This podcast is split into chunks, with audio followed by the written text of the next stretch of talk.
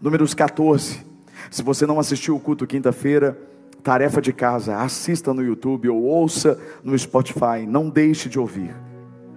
Números 14, verso 11. E o Senhor disse a Moisés: Até quando este povo me tratará com pouco caso?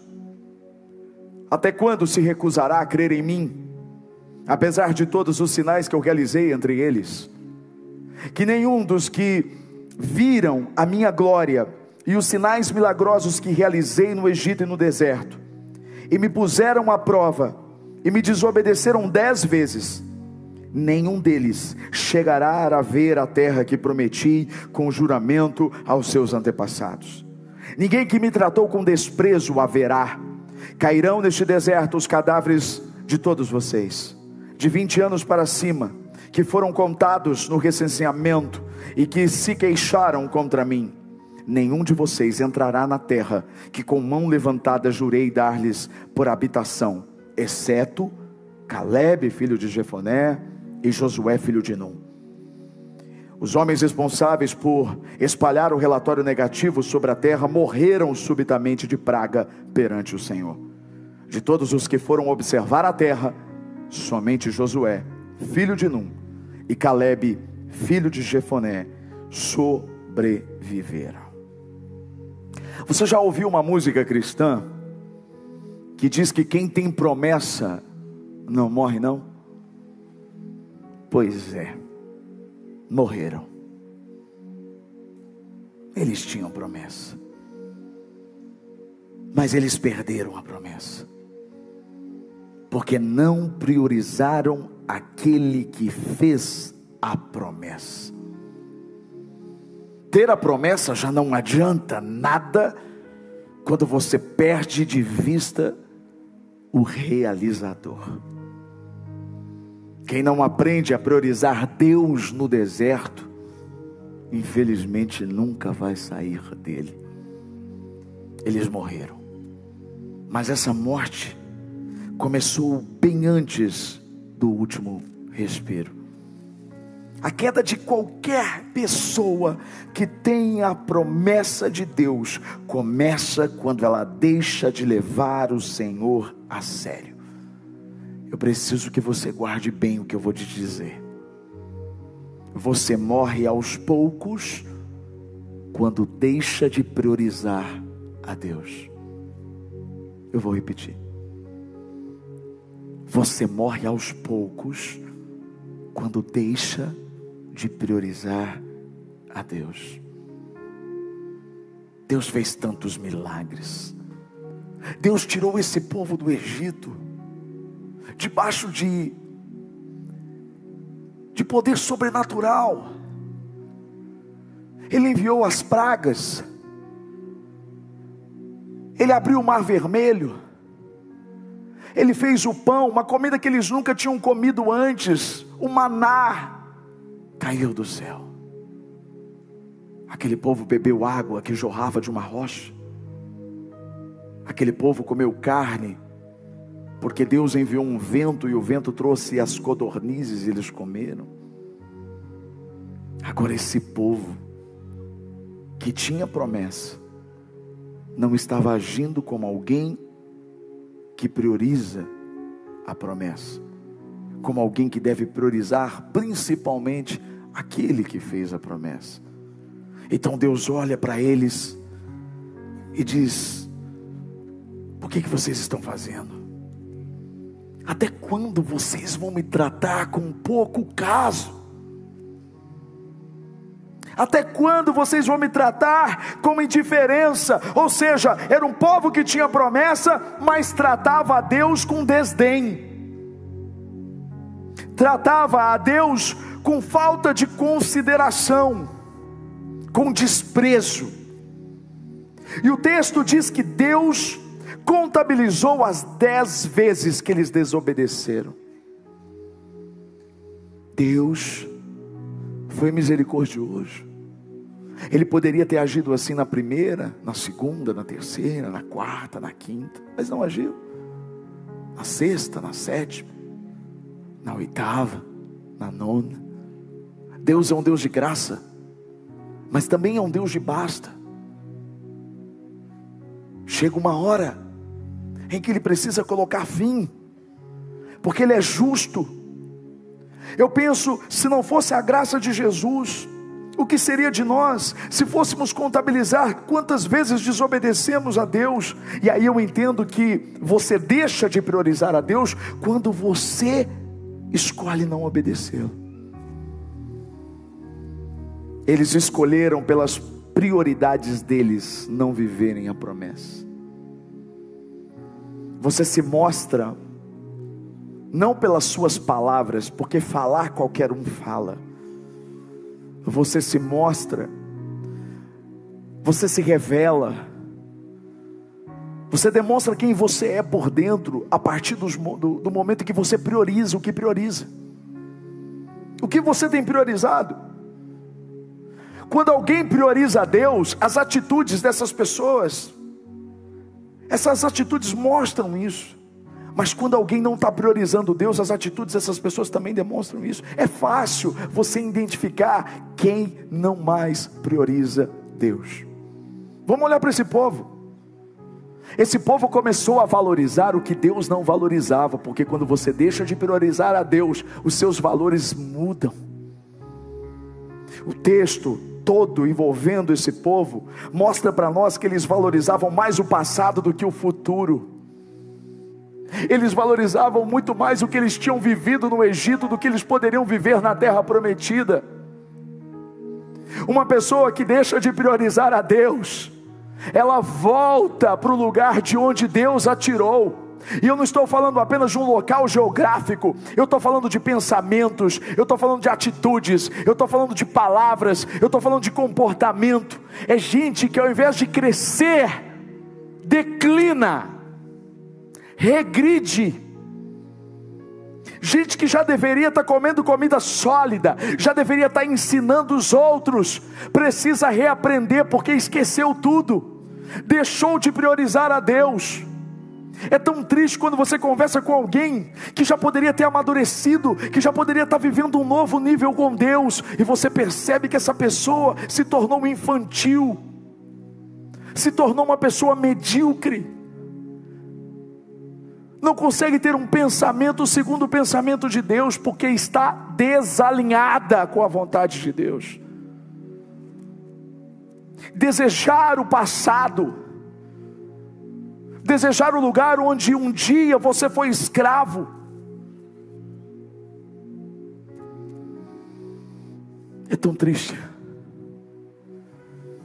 porque você está dizendo que o seu passado foi melhor do que o futuro que Deus tem para você. Quem prioriza Deus, sabe que o passado nunca vai ser melhor do que o futuro que Ele tem nos preparado. Porque nem olhos viram, nem ouvidos ouviram, nem jamais penetrou no coração do homem o que Deus tem preparado para aqueles que o amam, o que Deus está preparando para nós, é infinitamente melhor de tudo aquilo que a gente já viveu.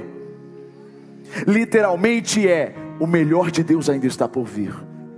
Talvez você diga, não, eu vi uma frase no Facebook que diz que o melhor de Deus já veio e o melhor de Deus é Jesus Cristo, ele já veio. Não, você não entendeu. Se Jesus é o melhor de Deus e ele já veio, então ele vai vir de novo. Então o melhor de Deus está por vir de novo, de novo.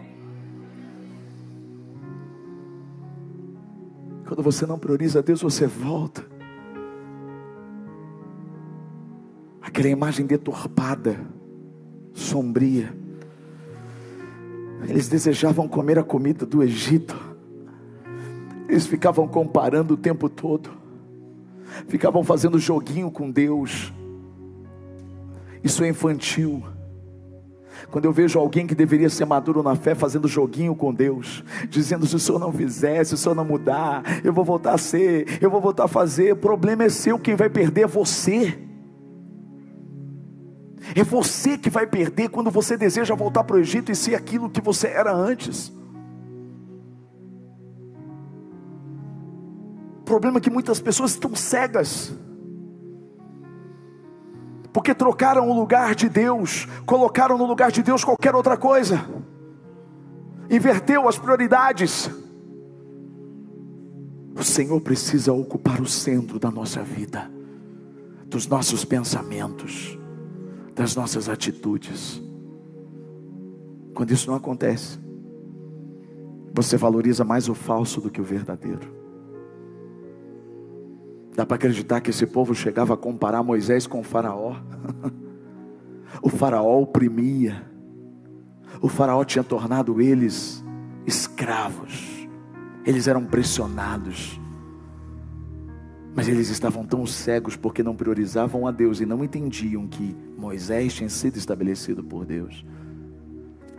Eles queriam colocar um novo chefe no lugar. E mais do que isso, há um momento em que eles colocam um outro Deus no lugar de Deus. Eles criam com o recurso que eu falei agora há pouco para vocês, que eles saíram o ouro, todas as preciosidades que eram que eram para o tabernáculo, que eram para o templo que seria, que seria construído mais tarde. Eles pegam tudo isso e fabricam um bezerro de ouro. Enquanto Deus verdadeiro está com Moisés lá no monte, entregando os dez mandamentos que protegeriam todo aquele povo. Ou seja, enquanto Deus que amava aquele povo estava pensando neles, eles estavam envolvidos com aquilo que era falso. Eles estavam envolvidos com uma ilusão.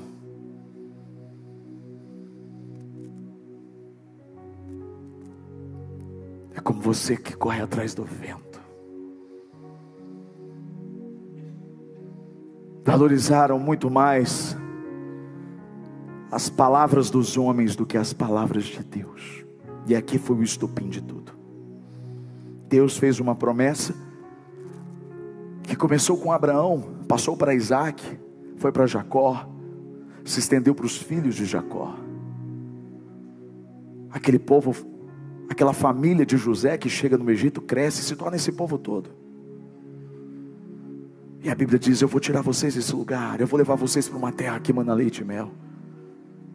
Quando eles estão bem perto da terra, Deus estabelece doze homens, Moisés escolhe eles, um de cada tribo para que eles fossem até a terra, para que eles olhassem a terra. E eles foram e trouxeram alimentos, trouxeram frutos, para mostrar que tudo aquilo que Deus tinha prometido era verdade.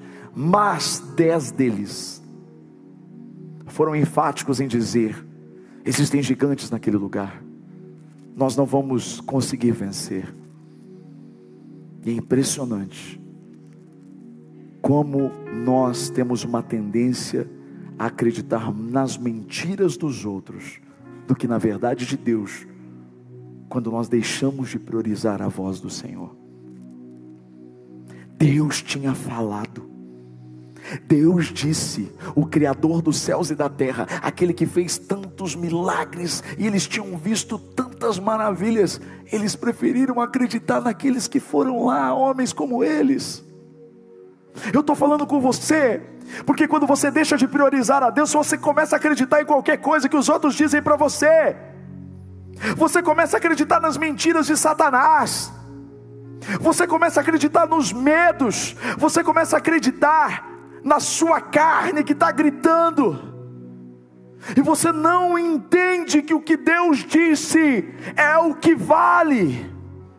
Não importam as circunstâncias. Não importa se tem gigante na terra, não importa se tem muralha, se Deus disse vai acontecer. Mas eles não acreditaram. E o Senhor disse para eles: Até quando? Até quando se recusarão a crer em mim, apesar de todos os sinais que eu realizei entre vocês? Olha para essa pessoa do seu lado e diz assim: Olha, depois de tudo que Deus fez na sua vida, você tem obrigação de acreditar no que Ele disse para você, na promessa que Ele tem para você.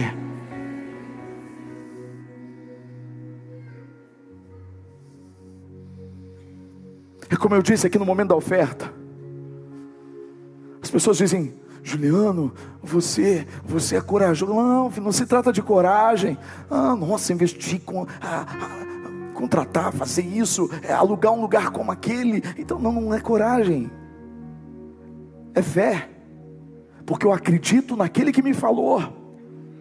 Não há mérito em mim, eu não sou corajoso, não, é porque eu decidi crer na palavra que Ele liberou, não só sobre mim, mas sobre você e sobre essa cidade. Eu disse: Eu creio, Senhor.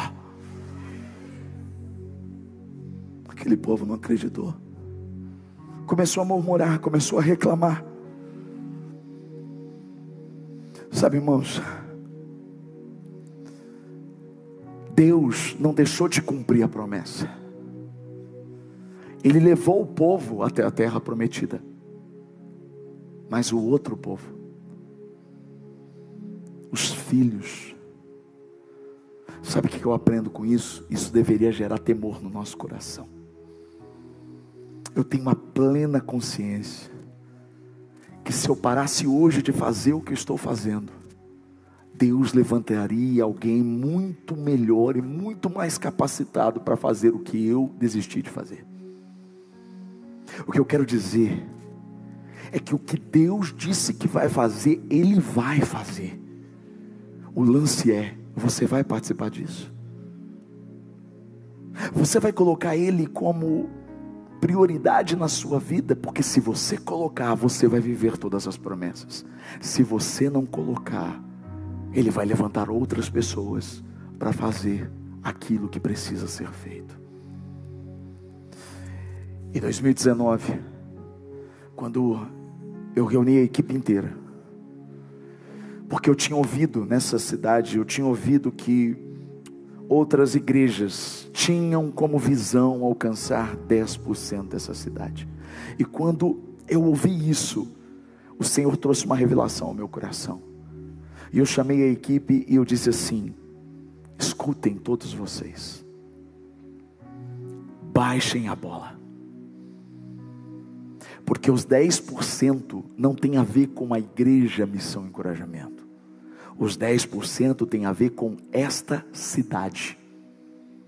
Tanto que esta promessa foi entendida por outras pessoas, mas por algum momento elas deixaram de viver essa promessa. E eu disse para a equipe: eu não quero deixar de viver. Eu não quero deixar de viver. Não tem a ver comigo, tem a ver com a cidade. Eu só digo: Senhor, me deixa participar disso. E para isso, nós precisamos priorizar, o Senhor. Sabe o que aconteceu? O Senhor disse: Ninguém vai entrar na terra prometida de vocês. Vocês que me desprezaram, vocês que não creram em mim, vocês que se rebelaram, vocês, não, ó, chega, vocês não vão entrar na terra. Os filhos, os menores de 20 anos, esses vão entrar, mas vocês, vocês vão morrer no deserto, como vocês muitas vezes disseram, é melhor morrer no deserto, então vocês vão morrer no deserto, vocês não vão conhecer a terra. Meu Deus. Sabe o que aconteceu? Olha o verso 39, o capítulo 14. Quando Moisés transmitiu essas palavras a todos os israelitas, eles choraram amargamente. Na madrugada seguinte, subiram para o alto da montanha, da região montanhosa, e disseram: Subiremos ao lugar que o Senhor prometeu. Olha, olha a cegueira, pois cometemos pecado Moisés, porém, disse: Por que, que vocês estão desobedecendo a ordem do Senhor? Isso não terá sucesso. Não subam, porque o Senhor não está com vocês. Vocês serão derrotados pelos inimigos, pois os Amalequitas e os cananeus os enfrentarão ali, vocês cairão a espada, visto que deixaram de seguir o Senhor, Ele não estará com vocês.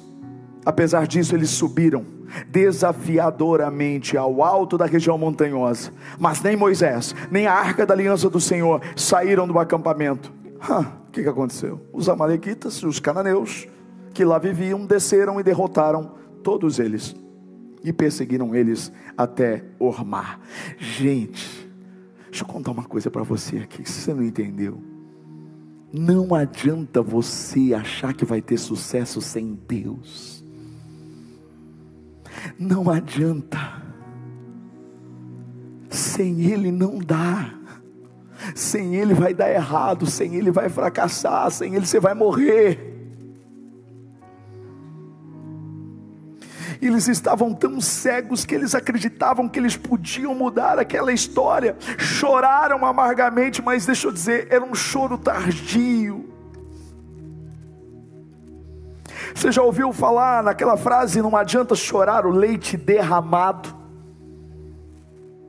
Você já ouviu aquela outra frase: a gente só dá valor depois que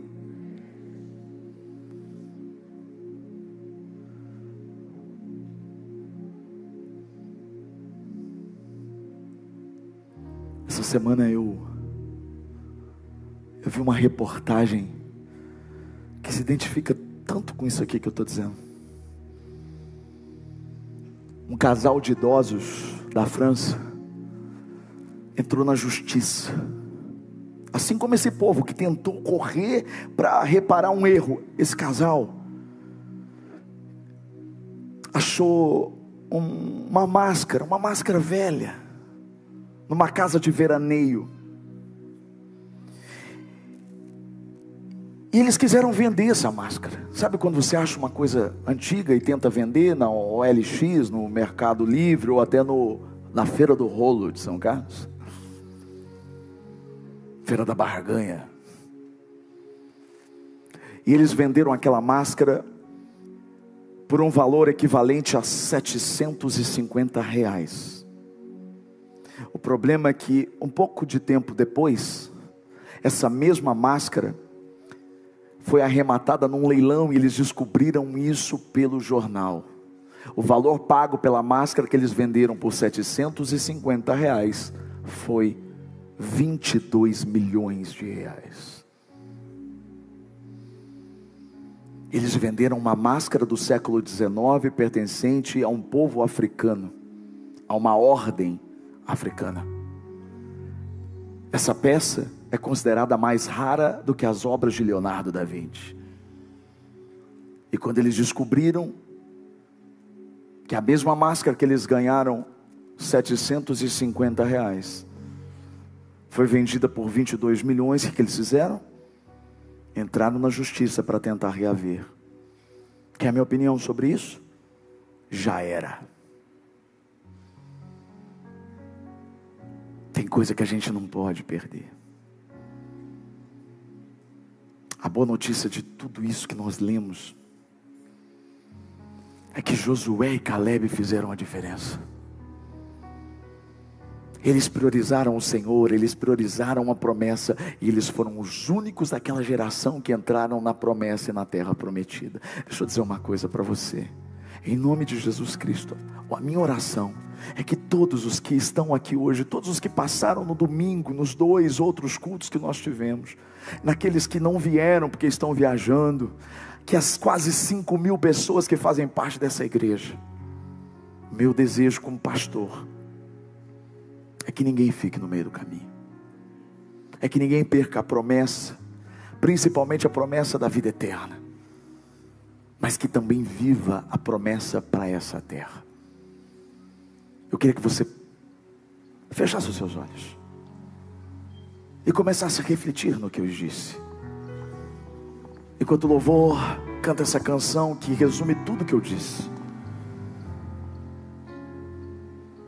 Feche os seus olhos. No trono do viver só existe um lugar para um lugar de quem governa tudo o ser.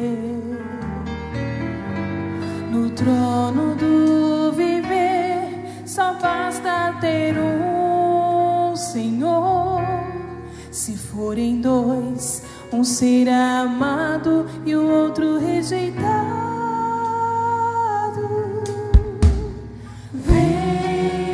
decide agora quem vai ocupar seu coração. Mas lembre,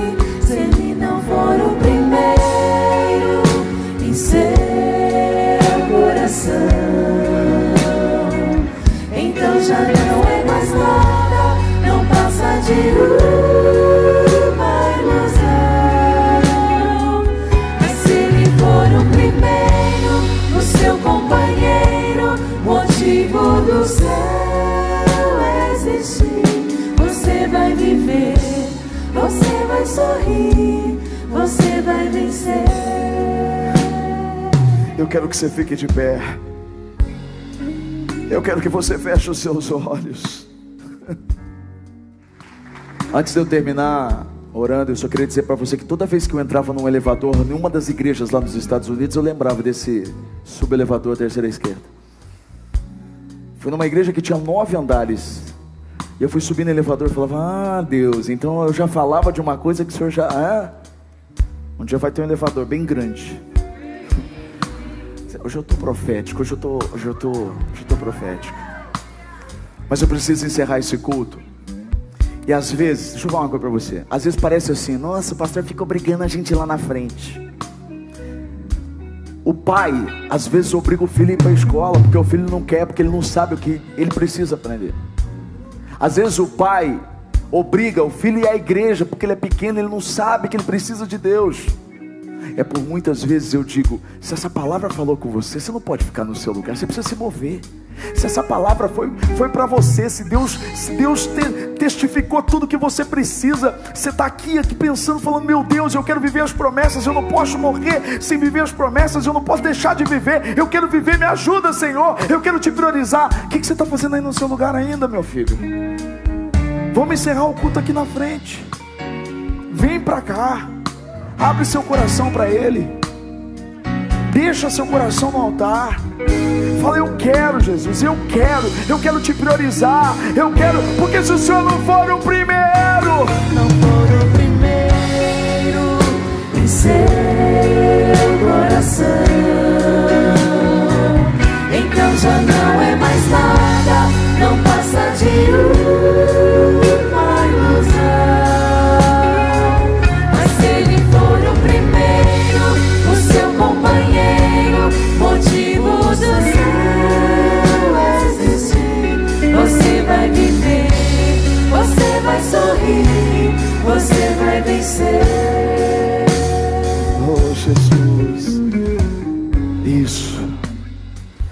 Feche os olhos. Pai, em nome de Jesus. Eu levanto as minhas mãos em direção a essas pessoas que vieram aqui à frente. Elas entenderam o teu chamado, elas entenderam o que o Senhor deseja. E elas estão aqui dizendo: Eu quero te priorizar, Senhor. Eu quero viver todas as tuas promessas. Eu não quero parar no meio do caminho. Eu não quero desistir. Eu não quero, Senhor, ó Deus, ver outras pessoas vivendo simplesmente o que eu também poderia viver. Elas estão aqui, Senhor, porque elas entenderam essa palavra. E elas querem aprender a valorizar aquilo que o Senhor valoriza. Não valorizar o passado, mas valorizar o futuro. Porque o futuro que o Senhor tem para essas pessoas é muito maior e muito melhor do que elas podem imaginar. Então, em nome de Jesus Cristo, eu declaro, Senhor, que nada mais vai impedir, nada mais vai trazer rebeldia ao coração delas, nada mais vai fazer elas olharem para o lugar de onde o Senhor tirou elas e desejar voltar lá. Não, Senhor. Elas vão, Senhor, ó Deus querido, cumprir o processo. Elas vão sair do deserto. Elas vão entrar na terra prometida. E elas vão viver tudo que o Senhor tem para elas, Pai. O diabo tem tentado atrapalhar, o diabo tem tentado prejudicar, tem tentado impedir, mas agindo o Senhor, ninguém vai poder impedir. Ninguém pode derrubar alguém que já está de joelho diante do Senhor. E essas pessoas aqui na frente estão quebrantadas diante de ti, porque entenderam quem o Senhor é. E quando nós entendemos quem o Senhor é, nós também entendemos quem nós somos. Nós somos os teus filhos, o Senhor é o nosso Pai, o Senhor é o nosso provedor, o Senhor é o nosso Deus, o guerreiro que luta por nós. Então, em nome de Jesus, abençoe elas, abençoe as famílias, abençoe os filhos, abençoe os casamentos, abençoe os negócios, abençoe, Senhor, os trabalhos, abençoe, Senhor, todas as necessidades. Cuida da saúde, restaura a saúde, cura, Pai, em nome de Jesus, cura por dentro, cura da depressão, Senhor, cura, Senhor, a Deus, da síndrome do pânico, cura, Senhor, da ansiedade que tem atrapalhado os teus filhos. Em nome de Jesus, eu declaro declaro liberdade, eu declaro, Senhor, cura, eu declaro renovo, eu re, declaro ressignificado para a vida deles, porque o Senhor é o caminho, a verdade e a vida. Eles vão viver o teu propósito, eles vão viver a tua promessa, porque eles decidiram priorizar o Senhor. Obrigado por essa noite. Que o grande amor de Deus, o Pai, a graça do Filho Jesus Cristo e a comunhão com o Espírito Santo seja sobre você, sobre a sua casa e sobre a sua família, hoje e para todos sempre. Amém. Deus abençoe você no nome de Jesus.